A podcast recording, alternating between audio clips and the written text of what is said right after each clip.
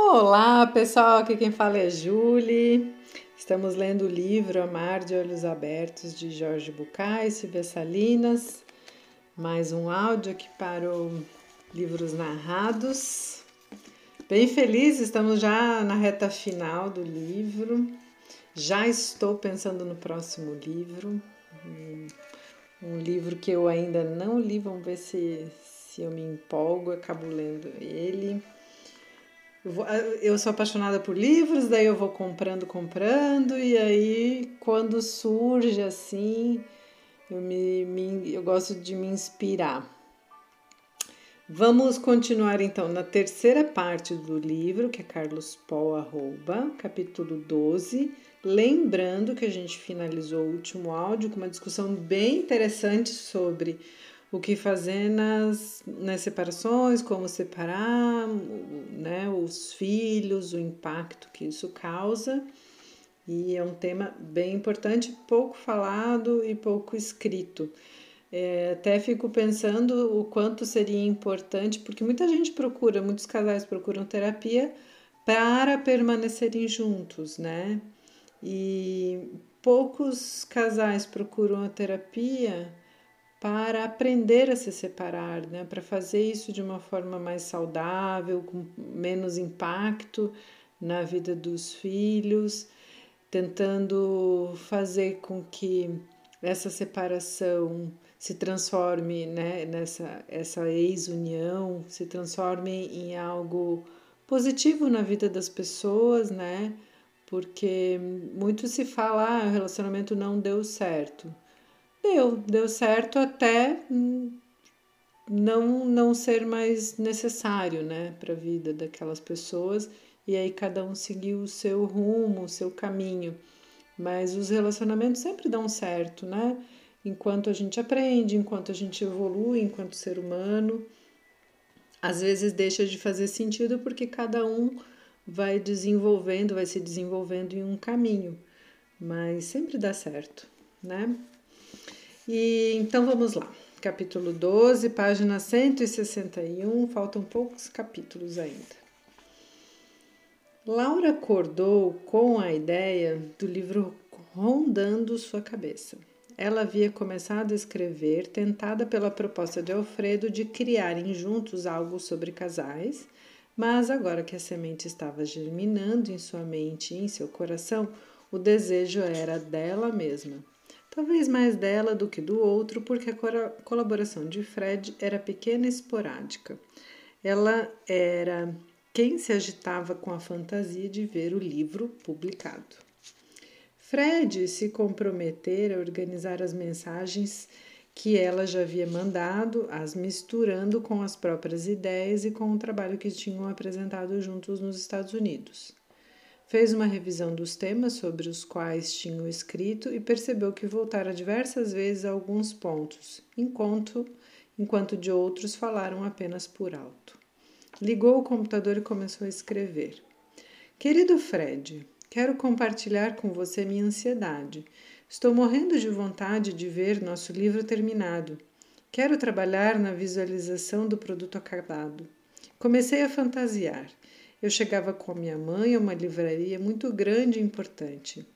Em meu sonho, queria dividir com ela a primeira vez que veria o livro publicado. Acho que ela é a pessoa que mais merece essa honra, por sua dura experiência de vida. E quando tentei vê-lo, percebi que não podia imaginá-lo na estante, porque nem sequer sabemos o título. Gostaria de discutir isso. Em minha profissão e em minha vida aprendi como é certo isso que você sempre diz: só podemos controlar aquilo a que podemos dar nome. Olha que frase legal, gente. Só podemos controlar aquilo a quem podemos a que podemos dar nome. Talvez essa necessidade de sonhar ou de poder viajar para o futuro com a imaginação seja resultado de alguma limitação pessoal. Se for assim, Quero poder aceitá-la como parte de mim, embora talvez não seja uma limitação exclusivamente pessoal. Talvez tenha a ver com minha condição de mulher e, nesse caso, não só aceitá-la como tal, mas também acredito que começaria a me sentir orgulhosa dela. Seria interessante incluir no livro a questão do masculino e do feminino em homens e mulheres. Expor um pouco o que sabemos sobre os hemisférios direito e esquerdo do cérebro ajudará a entender e aceitar que, sob vários aspectos, alguns meros determinantes biológicos, somos diferentes. Sabe-se que a maioria das mulheres tende a possuir um olhar holístico e os homens um olhar focalizado. O olhar masculino tem a ver com a atitude de dividir, analisar, focalizar, mudar. Enfim, com o ativo que os neurobiólogos costumam identificar com o papel do hemisfério esquerdo do cérebro, o dominante. O olhar feminino, ao contrário, tem mais a ver com a consciência da unidade, da receptividade, da espera com a predisposição de estabelecer relacionamentos, de sonhar e de criar funções aparentemente próprias do hemisfério direito. Aqui vou fazer um parênteses, daria para falar horas sobre essa questão, mas é, no começo aqui ele fala do homem e da mulher, e aí depois ele fala do feminino e do masculino. Talvez não esteja assim bem explicado, esmiuçado, mas acho melhor a gente pensar sobre o feminino e masculino, que tem em todas as pessoas, homens e mulheres, e que pode ser que uma mulher tenha mais desenvolvida essa parte masculina do hemisfério esquerdo e em homens o, esse, essa questão mais do feminino possa estar mais desenvolvida. Então, eu acho que o que é importante entender é que cada hemisfério tem uma característica dominante desse feminino e do masculino, mas que isso é muito complexo é, para a gente falar, não é determinante do homem e da mulher, tá? Talvez aqui não está bem é, explicado isso, eu queria fazer esse, esclarecimento. Voltando aqui. Em A Doença como Caminho, de Detsen e Dalke, dizem, referindo-se ao cérebro, os dois hemisférios são claramente diferenciados por suas funções, por sua capacidade e por suas respectivas responsabilidades. O hemisfério esquerdo poderia ser chamado de hemisfério verbal, pois é o responsável pela lógica, pelas estruturas da linguagem, da leitura e da escrita. Decifra analítica e racionalmente todos os estímulos dessa área, ou seja, pensa de forma digital. O hemisfério esquerdo é também responsável pelo cálculo e pela numeração. A noção de tempo reside também no hemisfério esquerdo. No hemisfério direito, encontramos todas as faculdades opostas. Em vez de capacidade analítica, uma visão de conjunto das ideias, das funções e das estruturas complexas. Essa metade cerebral permite conceber um todo partindo de uma pequena parte. Ao que parece, também devemos ao hemisfério cerebral direito a concepção e estruturação de elementos lógicos que não existem na realidade.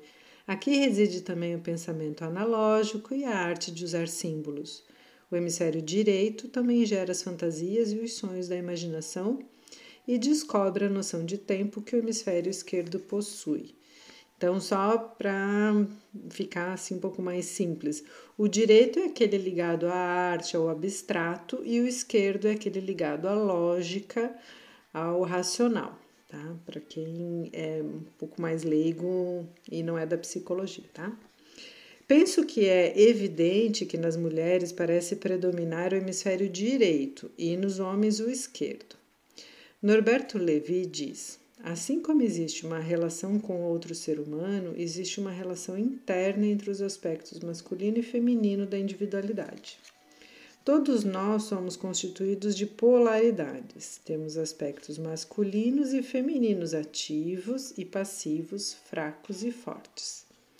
A questão é que, se nos identificamos culturalmente com só um desses aspectos polares, projetamos o outro para fora de nós mesmos. A confusão que geralmente acontece reside em acreditar que meu parceiro é a causa dos meus conflitos, sem perceber que é um conflito interno entre dois aspectos polares que venho trazendo inconscientemente. A mesma energia que emprego para brigar com meu parceiro é a de que preciso para descobrir o que acontece comigo. Às vezes me pergunto se muitas dificuldades que os casais têm não estão, em última instância, relacionadas à aceitação da diferença entre o olhar do homem e o olhar da mulher. Não se pode deixar de perguntar, como Gray, como se harmonizam duas pessoas que vivem em mundos diferentes? Como um homem e uma mulher podem se comunicar se estão em frequências diferentes? Resposta: isso só é possível se conseguirem abandonar a ideia de que existe um único ponto de vista. É desastroso acreditar que o meu ponto de vista é o único válido, ainda que seja pior me deixar convencer de que é o outro quem tem o olhar privilegiado. É imprescindível incorporar as duas maneiras de estar no mundo para chegar à integração com o outro e consigo mesmo. Respeito a minha identidade e minha maneira de estar no mundo, e com base nisso, dou e exijo respeito. Pessoalmente, admito que tenho, tendo a ser uma um tanto confusa e sonhadora. E tenho me esforçado muito nos últimos anos para incorporar uma consciência mais focalizada. Ao escrever isto, sorrio, pois imagino todos os homens com os quais me relacionei nos últimos anos concordando em que nunca viram resultado dos meus esforços para incorporar a lógica à minha vida. O problema da relação de casal é que, se não tenho flexibilidade para passar de um nível de consciência a outro, enquanto estiver presa a um ponto de vista rígido, tenderei a rejeitar meu companheiro que pensa de outra maneira. Se me lanço à aventura de compreender outro jeito de pensar, incorporo coisas novas, mas principalmente incorporo a ele mesmo. O desafio de um casal passa por se abrir a uma forma diferente de estar no mundo, a do outro, e integrá-la a si mesmo. Abrir-se a um novo pensamento, a uma maneira diferente de encarar a vida. O amor começa quando descubro de verdade o outro. Vou repetir. O amor começa quando descubro de verdade o outro. Já não é mais uma ideia do que deveria ser, mas alguém novo que me surpreende com sua originalidade. Aí começa o amor, com a surpresa, com a descoberta. No entanto, se apenas tento encaixar o outro em minhas velhas ideias, não acontece nada, pelo menos nada amoroso. Abrir-se para o amor é abrir-se para o novo. Amar é abrir-se para o real. Assinado Laura. E antes de enviar o e-mail, acrescentou: PS, exijo sua contribuição.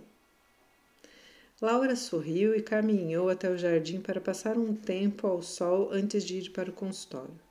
Recostou-se no banco e começou a pensar nos pacientes que veria naquela tarde. Hector e Graciela, Marcelo e Patrícia, Xavier e Analia, Hugo e Beatriz, Armando e Carla.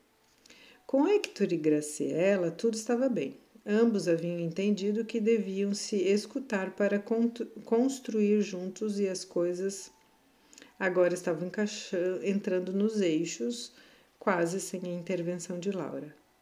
Marcelo e Patrícia tinham começado havia uma semana. Ele parecia ser um homem tranquilo e agradável, ela, no entanto, parecia exigente e ansiosa. Laura pensou que deveria prestar atenção para comprovar ou não essa primeira impressão. Xavier e Analia tinham chegado ao seu consultório por causa de suas discussões permanentes. Desde o início, Laura desconfiou que era um exemplo clássico de casal que transferira para a relação seus problemas pessoais. Laura tinha decidido considerá-los um casal, mas atendê-los separadamente. Hoje veria Nalia. Ela estava trabalhando a relação tortuosa com seu pai, um alcoólatra violento e frio, para tentar não projetar suas reivindicações para Xavier, que muitas vezes, inocentemente, em outras nem tanto, pagava o preço daquele relacionamento mal resolvido de sua esposa. Em muitos aspectos, Beatriz e Hugo era um casal especial, principalmente pela identificação que Laura sentia com Beatriz. A vida das duas era parecida em diversos aspectos. Seus questionamentos existenciais eram semelhantes e suas pretensões idênticas. Mas aquele casal também era especial, porque ambos eram maravilhosos e faziam daquela sessão semanal uma hora diferente. Muitas vezes tinha pensado em encaminhá-los a outro especialista. No entanto, nem Beatriz nem Hugo aceitaram a proposta de ver outro terapeuta, talvez justamente por causa da afinidade que se percebia em seus encontros. E Laura havia se deixado seduzir pela ideia de continuar com eles. Atualmente passavam por um momento muito reflexivo. Os dois tinham acabado de descobrir que poderiam se conceder espaços de não controle e admirar as consequências. Beatriz voltara às aulas de pintura e Hugo havia encontrado nas ausências da esposa o tempo necessário para navegar na internet em vez de ficar paranoico com os outros com que ela se encontrava. A preocupação do dia era com Armando e Carla. No fundo, Laura não entendia por que ainda estavam juntos. Mantinha uma dessas relações ioiô, como as chamava. As relações ioiô eram aquelas marcadas pela atitude mesquinha dos dois, que se ocupavam exclusivamente de si mesmos. Além disso, eram chamados ioiô porque iam e viam subindo e descendo de maneira sinistra, com brigas, separações, encontros, gritos, insultos e reconciliações efêmeras. Por fim, também os chamava ioiô porque muitas vezes se emaranhavam em nós difíceis e era impossível saber como desfazer cada confusão. Os dois sabiam que mentiam, manipulavam, competiam e viviam ressentidos.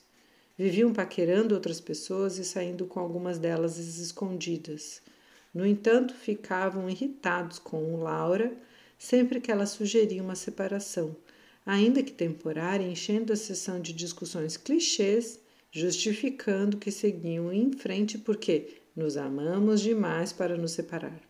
Porque eu sei que ela é a mulher ou ele é o homem da minha vida. O quando se ama, é preciso lutar até o fim pela pessoa amada. Por quê? Não poderia viver sem ele ou sem ela, etc. Pessoal, essas, essas frases estão em aspas, daí por isso eu li numa entonação de, de repetição, assim, né? Como se fosse algo muito ouvido.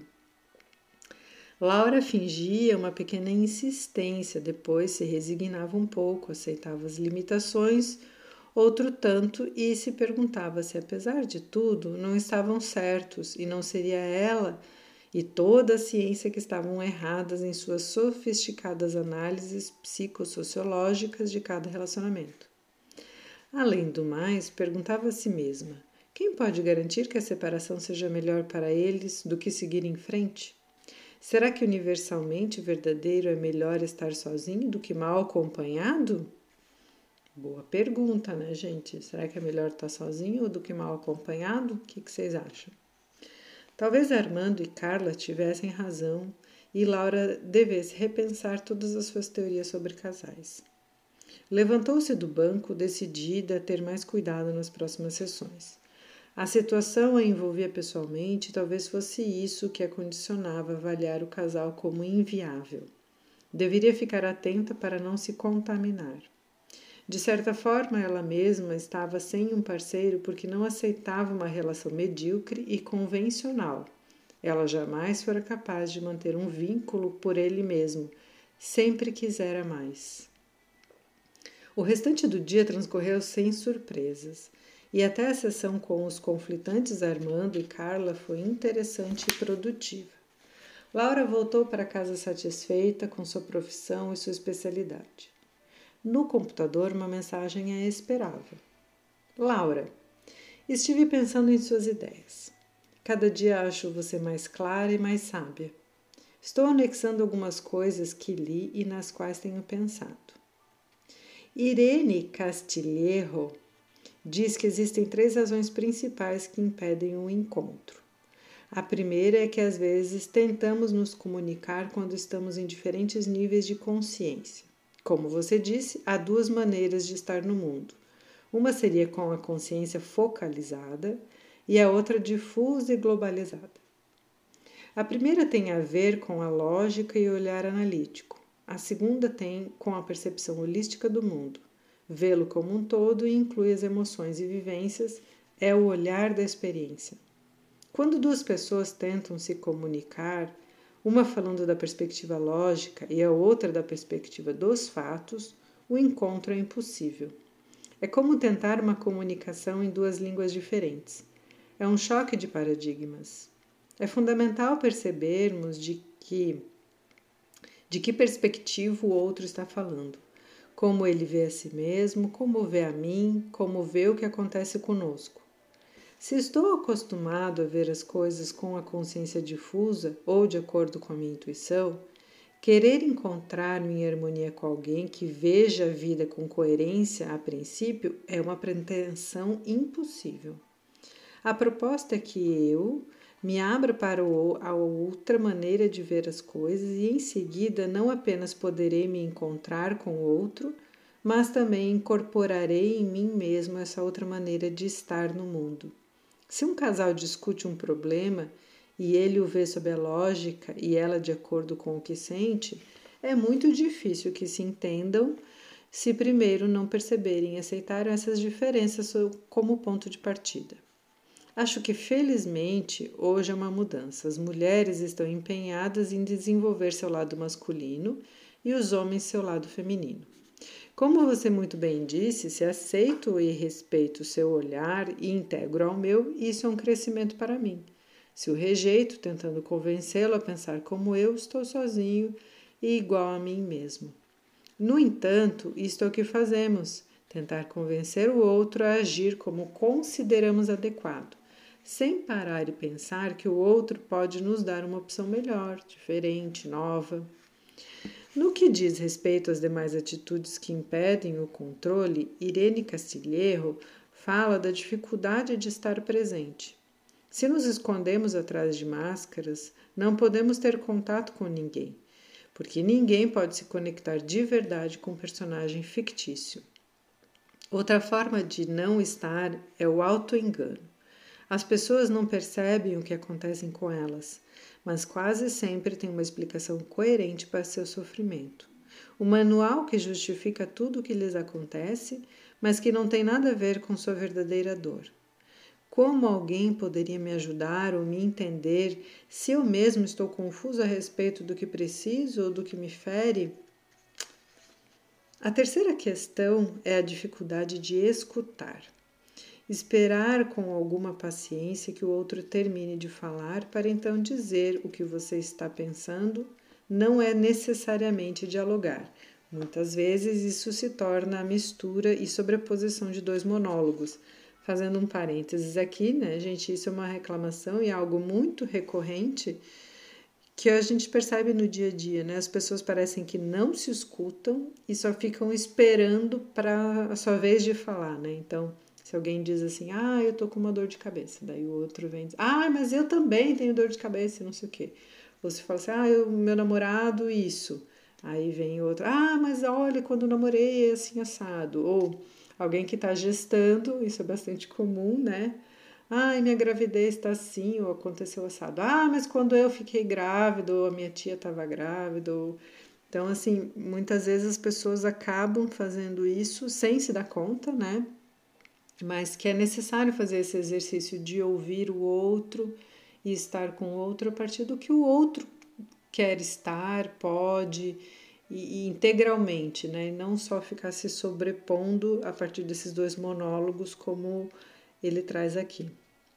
Continuando, nesses casos as pessoas não ligam para nada que o outro diz, não escutam porque cada um já decidiu que está certo e, portanto, a única coisa que estão dispostos a fazer é esperar sua vez de argumentar e provar que tem razão.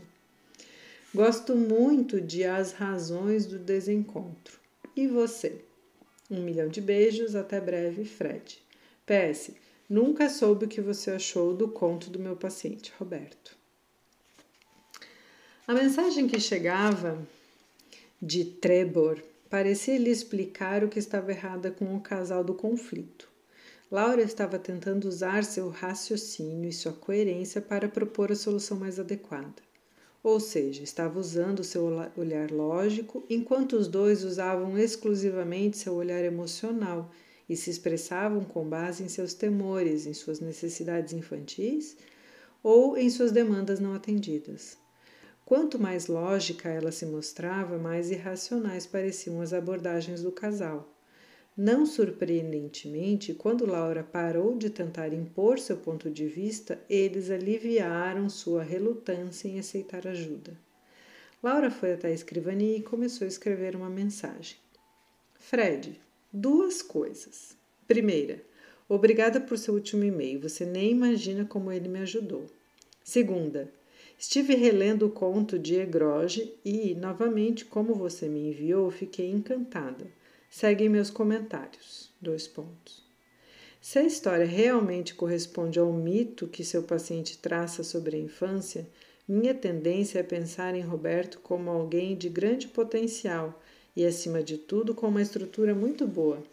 Sempre acreditei que a saúde consiste em abrir portas e janelas para o mundo e encontro na análise do conto uma atitude semelhante, a de construir pontes e estradas recursos que, embora na história sejam feitos basicamente para ver o outro chegar, do ponto de vista psicológico, para receber, sem dúvida também servem para sair, para procurar e ainda para explorar o exterior, recolher, contribuir, simbolicamente dar. De qualquer forma, se eu tivesse que pensá-lo em função da criança ferida, Tentaria ajudá-lo a manter as estradas e pontes transitáveis, mas trabalhando em busca daquilo de que precisa dentro das muralhas e usando aquelas rotas para compartilhar com o exterior o que tem dentro de si mesmo. Creio entrever nesse relato uma pessoa que continua com o olhar posto no retorno daquilo que não foi. E não estou dizendo que não seja saudável esperar a pessoa amada Refiro-me à beleza que seria não esperá-la, deixando que meu coração me saia do peito surpreso por ver no horizonte o que eu tanto desejava, mas já não esperava. Talvez isso ajude a não ser tão exigente com o que vem em sua direção.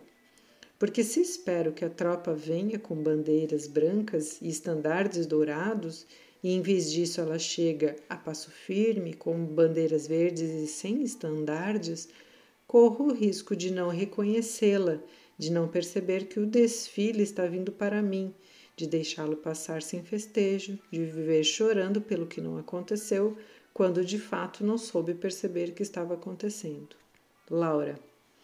E aqui ela está comentando, né, gente, uma coisa que aconteceu, acho que faz uns dois capítulos atrás, ou três, sobre ele ter falado dele, né, naquele e-mail, e aí, é, desse conto, e essa parte final, assim, achei bem interessante porque ela fala: às vezes a gente fica esperando alguém, é, idealizando que seja o amor que vai estar tá lá num cavalo branco, né? Ali, como ela usa bandeiras brancas, estandartes dourados.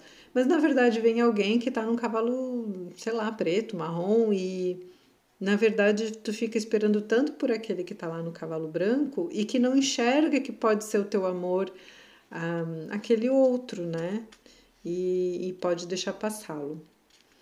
Ficou, ficou pensando, daí voltando ao que ele fala, né?